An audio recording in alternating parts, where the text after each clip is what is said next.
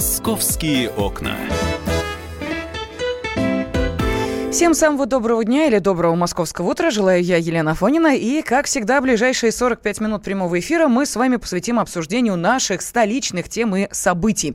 Поговорим о том, как метро придет в новую Москву и какие новые станции и даже новые ветки появятся у столичной подземки. Ну, а также о дачниках обязательно тоже поговорим. Подмосковные дачники становятся угрозой экологии региона. Ай-яй-яй, что же вы так нехорошо себя ведете? Ну и узнаем, собственно, что по этому э, поводу думают и те, кому приходится проводить вот эти рейды. Сотрудники Госадмтехнадзора Московской области обнаружили за неделю более тысячи правонарушений, которые связаны и с кучами мусора, и с нарушением тишины. Ну, в общем, ладно, вперед-то забегать не будем. Поскольку новая трудовая неделя начинается, кто-то вот сейчас как раз с дачи возвращается, и э, с утра сегодня пораньше москвичи выбирали между резиновыми сапогами и сандалями. Вот те, кто выбрал сандали, похоже, не прогадали. Даже вот стишок получился. Но а, более подробно о погоде расскажет большой друг радиостанции «Комсомольской правды». Всегда желанный гость в нашем эфире. Человек, которому мы бесконечно доверяем. Ведущий специалист Центра погоды ФОБУС Евгений Тишковец. Евгений, здравствуйте. Здравствуйте, Елена. Здравствуйте. Да, очень рада вас слышать. А, Спасибо, И, взаимно. да, хотелось бы сейчас узнать, что же это у нас ночью-то происходило? Вот я знаю, что некоторые москвичи, поскольку 1 августа у нас э, закрывается великолепное зрелище в парке э, Шереметьево, ВДНХ, э, вот угу. э, этот э, шикарная инсталляция, связанная с очень красивыми световыми эффектами, э, фестиваль вдохновения, э, просто буквально разочарование испытали, когда поздно вечером на их голову обрушились, ну, буквально стены дождя. Что происходило?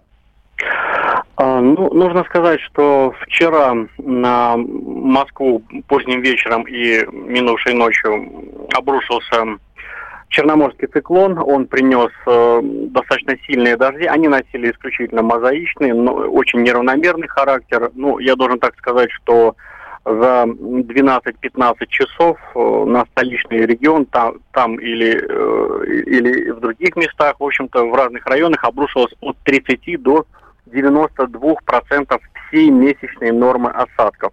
Ну а соседние регионы, там вообще просто был какой-то вот настоящий, опять не побоюсь этого слова, Армагеддон, когда вылилось более 100 миллиметров, но это вообще немыслимо просто, это за гранью понимания даже климатологов.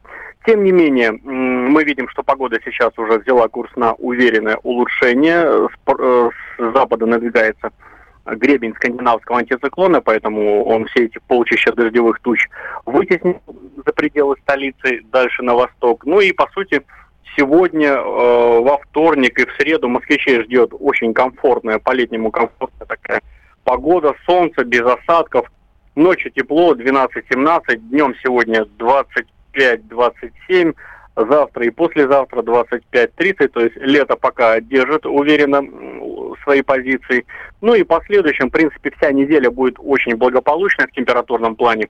Да, произойдет небольшое снижение, но оно всего лишь вернет температурный режим в рамки нормы. Ну, ночью это 11-16, вторая часть недели, и днем 21, 26, 20, 25, что очень комфортно. Евгений, а вот э, я понимаю, что долгосрочные прогнозы дело, конечно, не очень благодарны, но всегда хочется в будущее заглянуть, пусть даже эта вероятность, что, ну, где-то процентов на 50, 60 uh-huh, или меньше сбудутся, но, тем не менее, вот август, по вашим прогнозам, который наступит завтра, э, будет все-таки летним месяцем или мы уже с вами плавненько в осень погружаемся?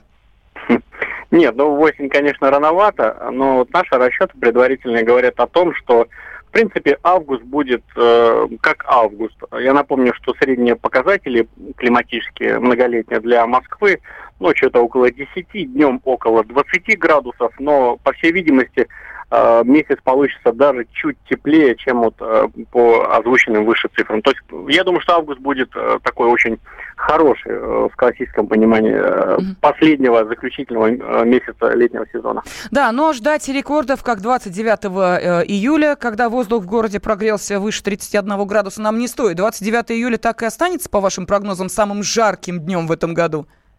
Да, действительно, а, вот 29 э, июля это вот единственный раз за лето, когда температура превысила 30-градусный рубеж.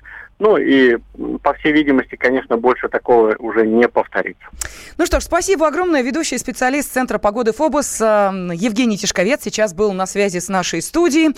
Да, лето нынче выдалось вот такое, знаете ли, неказистое. Но если мы-то просто сетуем и э, выбираем между дождевиком и, эм, допустим, футболочкой, кстати, вот э, если вы помните, с чего я начала, выбор между резиновыми сапогами и сандалями должен был сделать в пользу сандалий, потому что сейчас на улице уже распогодилось, и сегодня, вот как вы слышали, нам обещают довольно комфортную погоду. Ну так вот, э, нам этот э, выбор, знаете ли, доставляет некий дискомфорт, а вот те, кто э, сейчас выращивают урожай, надеется на сбор урожая и э, смотрит на небо э, исключительно по соображениям, что там принесут эти, э, знаете ли, циклоны и антициклоны, ох, как нелегко. А может быть и ничего страшного, лето как лето. Вот сейчас на связи с нашей студией директор ЗАО «Совхоз» имени Ленина Павел Грудинин. Павел Николаевич, здравствуйте.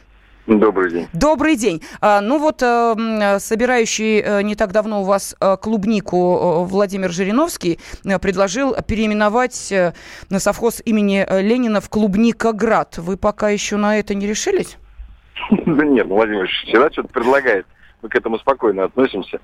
Мы как были совхоз Ленин, так и останемся. Кстати, в следующем году нам будет сто лет. Вот, и мы отметим точно эту дату с именем вождя мирового пролетариата. Угу. Ну, вот. а что касается урожая, а, клубничная эта пора уже отошла, наверное. Может быть, э, москвичи могут еще чем-то помочь и вам, и самим себе собрать еще что-нибудь э, в совхозе имени Ленина? Нет, на самом деле клубничная пора еще не отошла. Вчера мы собрали 8 тонн. А, если бы вот не этот ночной дождь, ливень, мы бы и сегодня собирали, но сегодня просто один человек влезть в поле не мог, потому что по колено увязал в грязь. И для нас это большая проблема. Но завтра опять мы будем собирать. Я думаю, там 10 мы соберем. И, кстати, появились новые сорта, которые у нас полносить начинают в августе, чтобы вы знали. Uh-huh. Вот. Правда, их пока немного, 3 гектара, но мы будем собирать еще 2-3 недели. А вот э, все остальное, вот видите, сегодня смородину должны были собирать много. И получилось так, что тоже в куст смородины не залезешь. Вся она мокрая, поэтому тоже всем дали вот отгул, и все ушли домой. Вот. Значит, с завтрашнего дня начнем собирать смородину, крыжовник, а потом пойдет голубика, потом уже сливы, яблони, груши. Вот яблоки, груши, все это будем собирать уже вот весь август. А, начало сентября. Павел Николаевич, а как э, москвичи-то могут к сбору урожая присоединиться? И что нам за это будет? Ну, давайте так. Мы массово собираем с москвичами только землянику. Угу. Все остальное требует не только навыков, но и такие, у нас не такие большие объемы. Поэтому с этим мы справимся сами, я виду со сбором. Может быть, только на голубику кого-то будем привлекать. Но это все на сайте совхоза написано, и когда начнется сбор, там можно будет прочитать, кто нам нужен, в каких объемах. Потому что объемы земляники нужны на 100 гектар, а, например, голубики только 6 гектар. Понимаете, что разница существенная, и поэтому так много людей, которые приходили вот месяц назад к нам или там две недели назад, нам уже не нужно. Uh-huh. Мы собираем до двух тысяч человек в день, если это идет сбор, массовый сбор земляники. А сейчас уже все, скажем, несколько по-другому. Да, но тем не менее, вот э, это лето вас не разочаровало в плане урожая? Или, может быть, э, то, на что делали акцент, ставку, вот, увы, к сожалению, но вот этим летом э, доставило вам скорее неприятности? Нет, не то слово, это катастрофа. Когда да? мы вот в этом году первый раз стали собирать гнилую землянику, почему? Потому что выносить ее с полей, чтобы она не гнили не распространялась. Мы, по нашим подсчетам, утилизировали около 300 тонн. Знаете, что такое? Ничего себе. Мы в прошлом году собрали тысячу тонн, значит, а в этом году собрали бы больше, если бы не вот эта погода. Я даже не говорю о том, что они были заморозки, потом холодная погода, помните, как весна отодвинулась. Но дожди нанесли нам такой ущерб, который трудно переоценить. И поэтому миллионов сто мы потеряли. Вот, только за счет того, что вот такая влажная, ну, скажем так, беспросветная погода была. И сейчас то же самое. Вот видите, эти дожди, сейчас ты не можешь бороться с фитофтором, например, на картошке, потому что трактор просто не влезет в поле. И тут, э, скажем так, у нас, конечно, цыплят по осени считают, но уже видно, что урожай э, картофеля и других корнеплодов будет гораздо хуже, чем в прошлом году. Ну что ж, спасибо. Директор ЗАО «Совхоз имени Ленина» Павел Грудинин был с нами на связи. Спасибо огромное, Павел Николаевич. «Московские окна».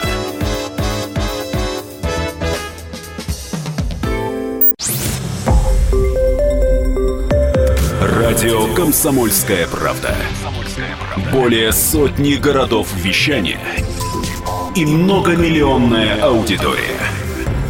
Барнаул 106 и 8 FM. Эм. Вологда 99 и 2 FM. Эм. Иркутск 91 и 5 FM. Эм. Москва 97 и 2 FM. Слушаем всей страной.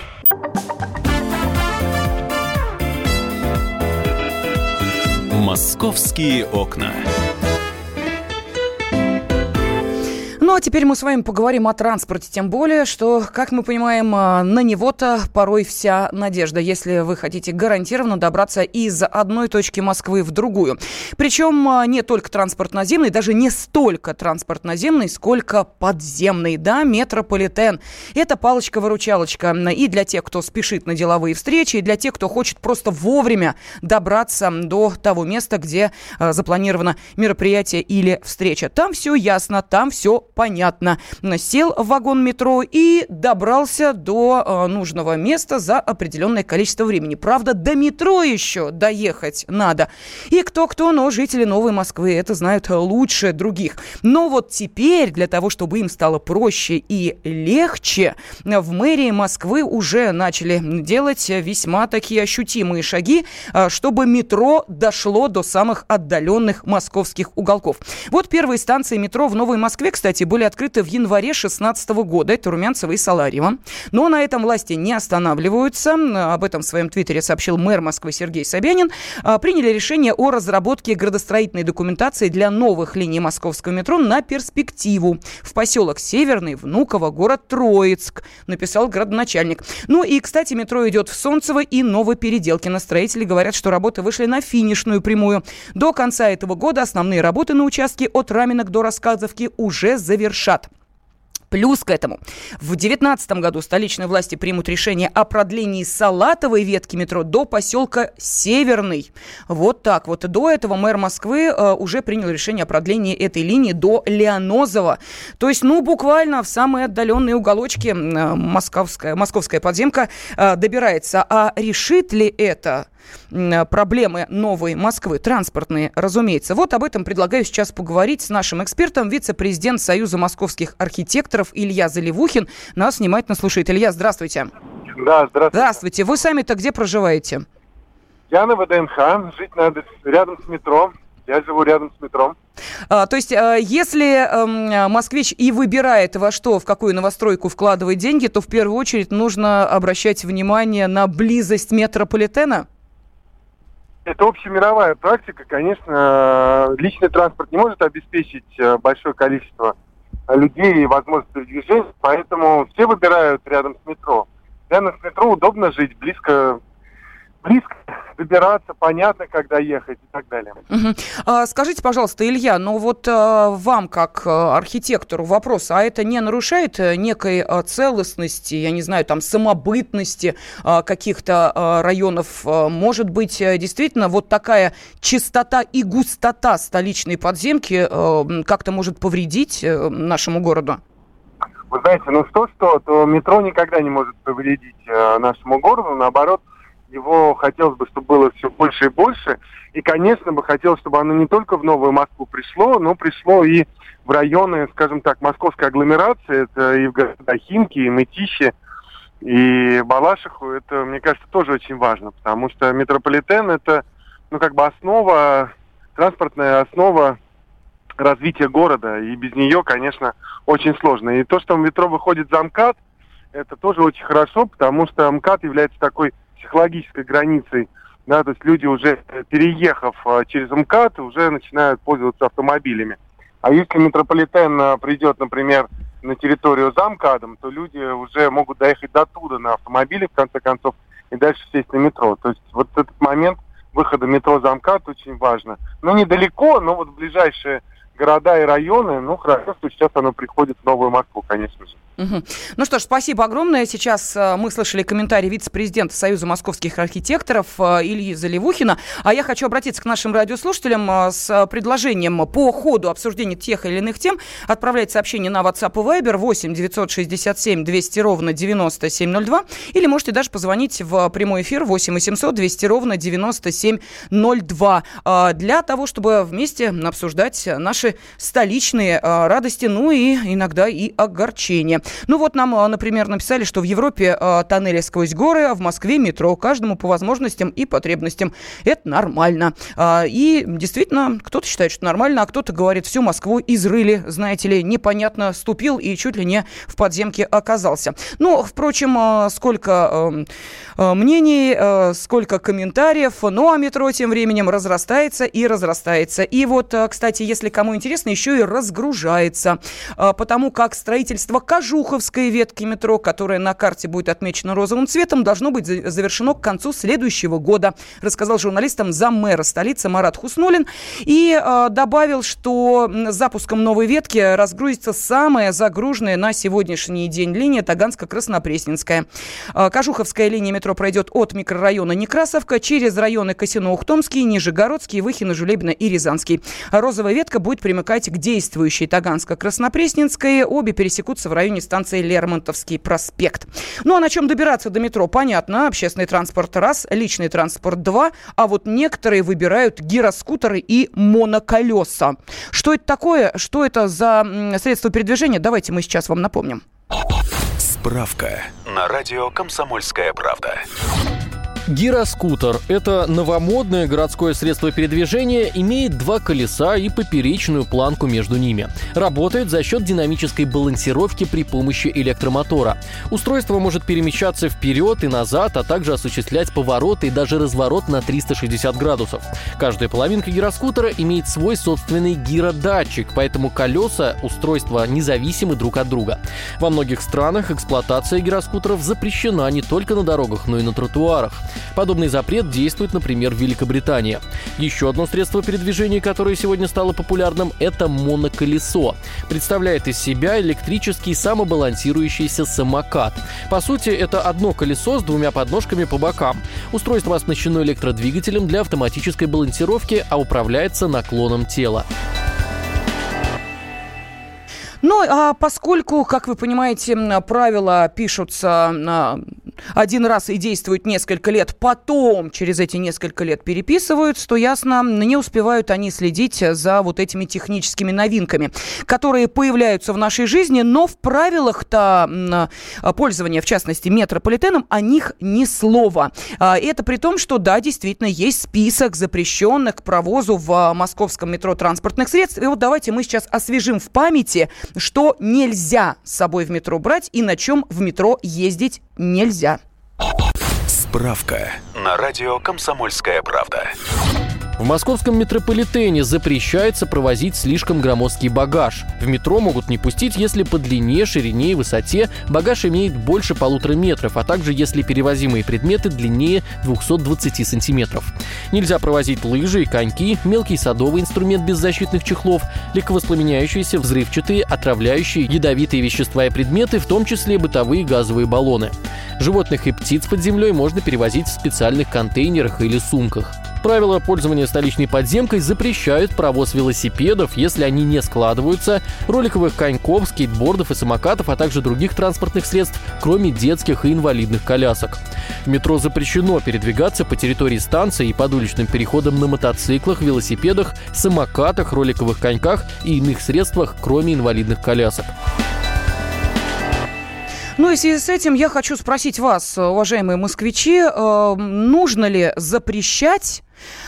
э, гироскутеры и моноколеса. Нет, не вообще, в принципе. Э, передвижение на них, пожалуйста, в э, городских условиях милости просим. А вот в подземке, э, по переходам, я не знаю, там, в, на самих станциях метрополитена, вам люди, которые используют эти транспортные средства в самой подземке, мешают или вы не обращаете на них э, внимания? Э, пожалуйста, 8 800 200 ровно 9702, телефон прямого эфира, или можете отправить сообщение на WhatsApp и Viber 8 906 8067, 200 ровно 9702. То есть в списке запрещенных этих транспортных средств нет. Но, тем не менее, председатель комиссии Мосгордумы по безопасности Инна Светенко предложила запретить к провозу и использованию в московском метрополитене именно эти транспортные средства – моноколеса и гироскутеры. По замечанию депутата, зачастую молодые люди злоупотребляют использованием гироскутеров и других современных спортивных транспортных средств, пользуясь тем, что они не указаны в правилах пользования метрополитена. Действительно, не указаны. Мы с вами список запрещенных э, транспортных средств слышали, там таких нет. Но еще раз говорю, э, как вы понимаете, правила составляются, а потом, э, увы, не успевают следить за, тем, за теми новинками, новшествами, которые появляются в нашей жизни. А, так вот, Э, я напомню, что э, пассажиры, конечно, могут перевозить э, те же самые велосипеды в вагонах поездов, которые курсируют на Московском центральном кольце. Может быть, там разрешить и, собственно, из вагона в вагон на гироскутерах проезжать. Но это так, ладно, что называется, реплика в сторону. Ну, а пока нужно ли запрещать пассажирам в метро пользоваться моноколесами и гироскутерами и в подземных переходах, ну и, соответственно, на самих платформах? Платформах. А, ну вот нам э, что пишут. Для гироскутеров существуют отдельные сумки, поэтому их нужно перевозить только в них. Перевозить-то да, но ведь наверняка встречали тех людей, которые так лихо по платформе между пассажирами вжик-вжик-вжик э, э, и на, эм, собственно, моноколесах, и на гироскутерах, да иногда, знаете ли, на роликах и на этих досках умудряются проезжать и вроде как ничего не останавливают и не штрафуют. А может быть штрафуют, но мы просто об этом не знаем? Московские окна.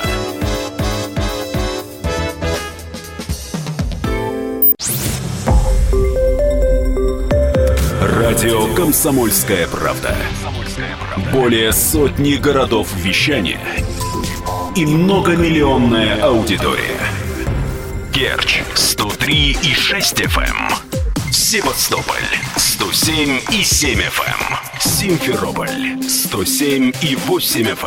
Эм. Москва 97 и 2 FM. Эм. Слушаем всей страной.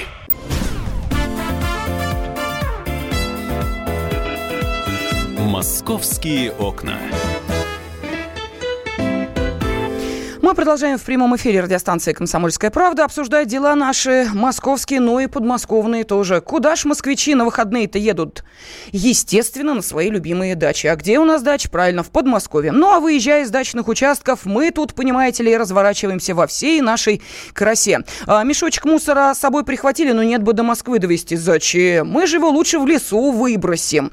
Или, а, например, свалку какую-нибудь стихийную устроим. А что, действительно, земля-то ничейная, выбрасываем выбрасывай, не хочу. Свой участочек жалко, а, за вывоз мусора платить надо, а здесь, пожалуйста, все вокруг колхозное, все вокруг мое, как говорили раньше. Но, впрочем, это была такая, знаете ли, минутка гнева а, по поводу тех, кто именно так и поступает, а теперь перейдем к сухим цифрам, статистике и тем рейдам, которые проводят для того, чтобы обнаружить вот именно то, как неправильно ведут себя а, в отношении природы, те, кто, собственно, и выезжает для того, чтобы отдохнуть на этой самой природе. Специальный корреспондент «Комсомольской правды» Александр Рогоза сейчас с нами на связи. Саш, добрый день, здравствуй. Да, добрый день, Лен.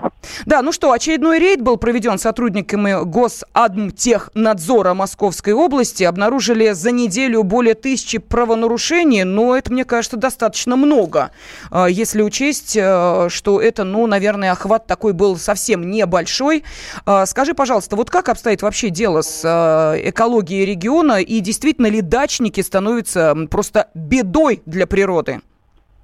Ну, собственно говоря, с начала дачного сезона, с мая, а то и с апреля, э, вот эти рейды, они продолжаются. Есть даже, знаешь, такая спецоперация «Засада». Она называется, когда сотрудники Госадмнадзора вместе с гаишниками стоят в местах на дорогах, э, в местах, где чаще всего выбрасывают мусор прямо из машин. Ну и, собственно, следят, кто остановился, выбросил, сразу подходит, оформляет протокол. Штраф, надо сказать, довольно ощутимый. 5 э, тысяч рублей. Mm-hmm. Да, вот такую сумму он может обойтись. Поэтому э, ну, э, это если ты просто выбросил, а если ты еще стал основателем, так скажем, стихийной свалки, да, первый, кто выбросил здесь, то это еще плюс 5 тысяч, то есть семейный бюджет, э, ну, на, наверное, все-таки проще искать какие-то другие выходы. Угу. То есть я поняла, Саша, следующим образом. А, если а, ты видишь стихийную свалку и выбрасываешь мусор, то 5 тысяч. А если а, чистенькое местечко, травка зеленеет, цветочки, понимаете ли, красотой радует, и ты туда пакет с мусором шмяк, то есть первым стал, вот за это уже десяточку выкладывай. Ну да, и кроме угу. того, ты знаешь, есть люди, которые не просто там 2-3 пакета выбрасывают, а ведь этим грешат очень часто, к сожалению, и организации, которые призваны э, собирать мусор и куда-то возить. Для того, чтобы не заворачиваться, к сожалению, некоторые вывозят прямо в лес. То есть э, стихийные свалки создаются не, э, там, не, не с одного пакета, а прямо с нескольких кубометров мусора, который вываливают. Ну, в Госадомтехнадзоре объясняют Э, вот эту проблему тем, что во многих СНТ до поры до времени вообще не было оборудованных площадок с контейнерами, не, было, э, не было обязанности заводить, э, заключать договора с фирмами на вывоз мусора. Но вот последние годы, что называется, гайки закручивают, и в Госадомтехнадзоре рассчитывают, что вообще к концу вот этого сезона уже 100% всех садовых товариществ в Москве, э, в Подмосковье будут с этими договорами. Ну и на секундочку такую цифру озвучу, что в, в общей сложности практически 12 тысяч различных поселков дачных в Подмосковье. И это ни много ни мало а около 1 миллиона э, домов и домовладений. То есть цифра э, такая серьезная. Угу. А, э, Саш, я вот хочу сейчас обратиться к нашим радиослушателям с вопросом, какие меры надо принимать, чтобы дачники не оставляли в му- мусор в лесах и вдоль дороги. А, пожалуйста, вот от самих дачников, а те, кто... Со... Александр Газа куда-то уезжает, по-моему, на мотоцикле. Нет, Саша, нет, это останься с нами. Это мимо проехали, понятно. Звук такой был, как будто ты сейчас на мотоцикле.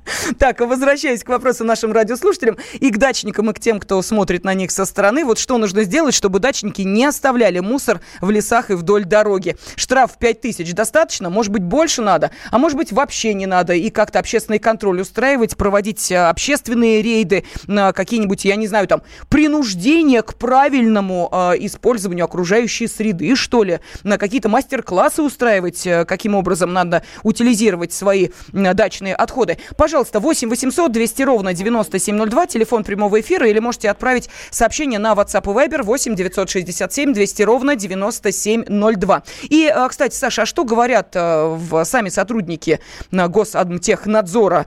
Достаточно ли того, что людей просто штрафуют? Или, увы, но это все равно, что ложкой океан вычерпывать? Нет, на данном этапе они, ну, во-первых, пару лет назад э, эти штрафы были серьезно увеличены, поэтому они считают, что на данном этапе э, по суммам все нормально. Э, и более того, это единственная сейчас действенная мера. Э, ну, есть другая проблема, что многие СНТ даже заключая договора, ну, получается, заключают их только эффективно. Там для экономии может быть э, регулярность вывоза мусора, э, как, как бы уменьшают, да. Uh-huh. Ну и, и кроме того, есть большое количество людей, которые стихийно выезжают на природу. И вот эти люди, конечно же, они вообще не имеют отношения никаким СНТ, они просто э, вместе, ну, в каком-то месте отдохнули, э, порой бросают мусор просто где-то там в лесной зоне или на берегу, либо э, если у них сознательность в кавычках, они несколько этих пакетов мусора везут до ближайшей остановки, выбрасывают. Но, к сожалению, такая тоже проблема есть. Да, ну вопрос, научимся мы культуре поведения на природе, вот если можно так сказать. Мне кажется, что в московских парках э, вопрос э, решили. Вот я сейчас э, очень редко вижу, например, в близком Кузьминском, ну, близком территориально ко мне Кузьминском парке, чтобы уж люди устраивали такие стихийные пикники на свежем воздухе, а потом оставляли за собой горы мусора. Вот сейчас такого нет. То ли мы сознательнее становимся, то ли действительно какие-то действенные штрафные меры оказывают на нас а, влияние. Но а, думаю, что, Саша, ты наблюдаешь, что вот сейчас то, что касаемо московских парков, парков ситуация гораздо лучше стала. Ну, потому что есть зоны для того, чтобы выбросить мусор. Я тоже эти выходные провел на Алтуфовском пруду, это северо-восток Москвы. Большая зеленая зона, очень много отдыхающих, но при этом большое количество урн и не составляет большого труда там 20 метров пронести, мусор выбросить. То есть, конечно, когда урн больше, сознательность, она растет. А вот нам, кстати, пишут, что э, КАМАЗы э, стройматериалов в лес вываливают в основном э, лица из зарубежья. Вот так вот. Э, и, э, кстати, большой вопрос. Э, те компании, которые из домов москвичей вывозят строительный мусор, куда в итоге его сваливают? Для меня всегда была загадка. Уверяют, что это, мол, не ваше дело, у нас заключены договора и так далее, и так далее. Но как-то меня вот червячок сомнения гложет. Думаю, а не ли они, кстати, вот все вывезенное сваливают в итоге? А, что касается вот этой темы, Саш, проводятся какие-то, ну, я не знаю, инспекции и так далее? Ну, да, это, это все вот та, та же самая операция засада, когда Госадминтехнадзор с гаишниками дежурит, это все в купе. То есть угу. мы говорим о пяти тысячах рублей штрафа, это для так скажем, гражданских лиц, а если э, наказание для должностных э, лиц и компаний, которые, эти, э, которые этим занимаются, то там все серьезнее. Там, по-моему, до 300 тысяч штраф. Конечно, их стараются ловить, но, сами понимаете, у каждой лесопосадки, к сожалению, не поставишь сотрудника полиции. Угу.